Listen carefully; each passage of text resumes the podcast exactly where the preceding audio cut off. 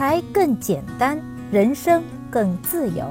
亲爱的减七理财的小伙伴，大家周五好，欢迎收听减七投资周报。每周新闻那么多，听减七说就够了。首先来看第一条新闻，是来自第一财经日报的消息：支付宝们被网联收编，对我们使用有影响吗？央行日前正式发文称，自明年六月三十日起。支付机构受理的涉及银行账户的网络支付业务，全部通过网联平台处理。这意味着第三方支付直连时代彻底终结，网联时代正式开启。现在我们出门越来越少带现金和银行卡，反而越来越离不开第三方支付了。突然冒出个网联，有小伙伴不禁疑惑：这是要拆散我们吗？别急。了解了网联是什么，你就会清楚了。网联的主要作用是为第三方支付机构搭建统一的清算平台，这意味着以后第三方支付机构不再直接对接银行，而是通过网联这个中间通道与各家银行对接。这保证了央行对于用户交易信息的掌控，有利于对洗钱等的监管。而对于我们普通人，就像他的哥哥银联一样，存在感会比较低。背后具体谁清算不会对我们的支付形式产生影响，手续费和支付体验会不会有其他变化呢？这就要看网联的设计结构了。目前来看，多家巨头共同参与架构，估计对我们来说不会有大的差异。不过，网联还要面对购物节和除夕等的考验，究竟速度如何？我们双十一就能见分晓了。第二条新闻是来自凤凰财经的消息。公积金又出利民新政，手续、材料、程序通通大瘦身。近日，北京住房公积金管理中心发布了关于进一步改进服务、加强住房公积金归集管理有关事项的通知，全面推出各项公积金便民措施。新政将从下月一日起实施。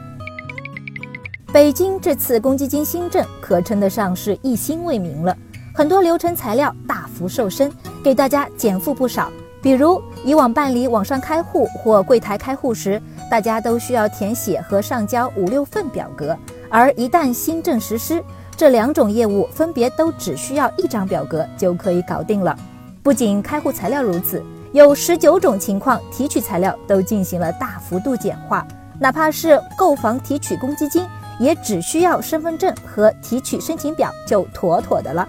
合同、发票，原来这些必备的材料，通通不再需要。除了业务相关，新政里还有不少租房友好政策，租房提取公积金的程序也做了简化。而且以前每季度限额四千五百元，新政下按规定提供租房合同、租房发票以后，可以按实际支出办理提取公积金。这几年新政不断，隔三差五就传来利民好消息，一起期待更多便利的政策出台吧。第三条新闻是来自新浪财经的消息：九寨沟七级地震，多家保险公司开启理赔绿色通道。八月八日晚间，四川九寨沟县发生七点零级地震，截至八月九日八时，死亡人数十二人，受伤一百七十五人。目前，多家保险公司紧急出台应急救援措施，开启理赔绿色通道。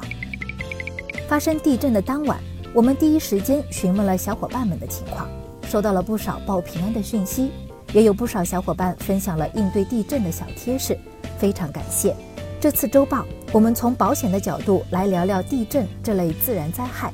对普通家庭而言，灾后的恢复重建也是一笔巨额负担。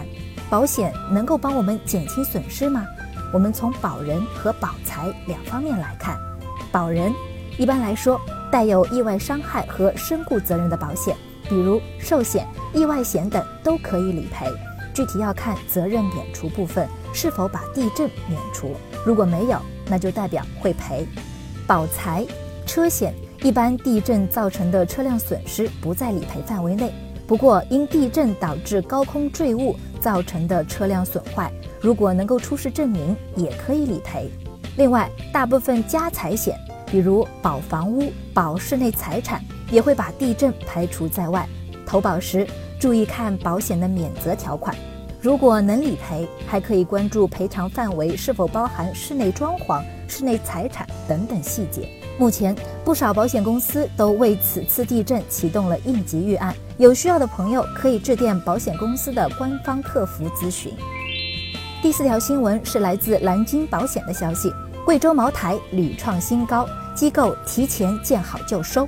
截至六月三十日，社保基金以及泰康人寿现身贵州茅台十大流通股东名单，分别持股四百七十一点八五万以及四百四十五点四七万股，为贵州茅台第八以及第十大流通股东。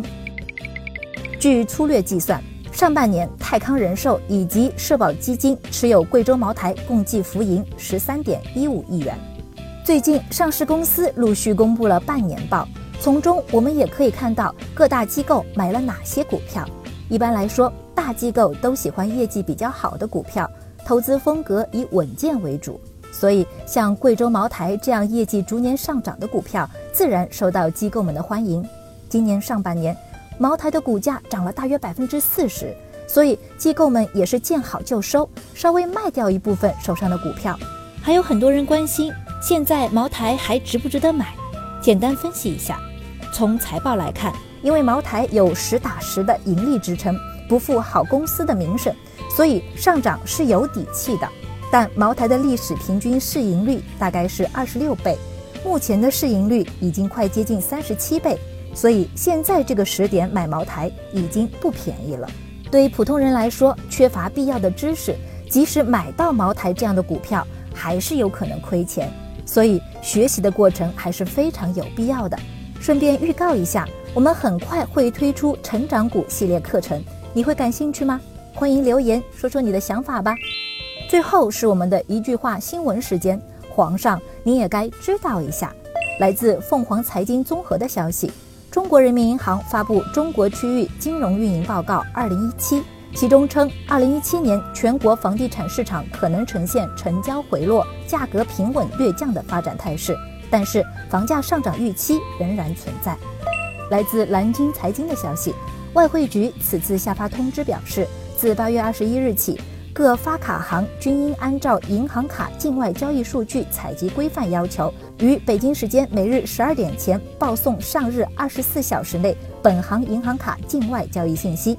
外汇局表示，不涉及银行卡境外使用的外汇管理政策调整。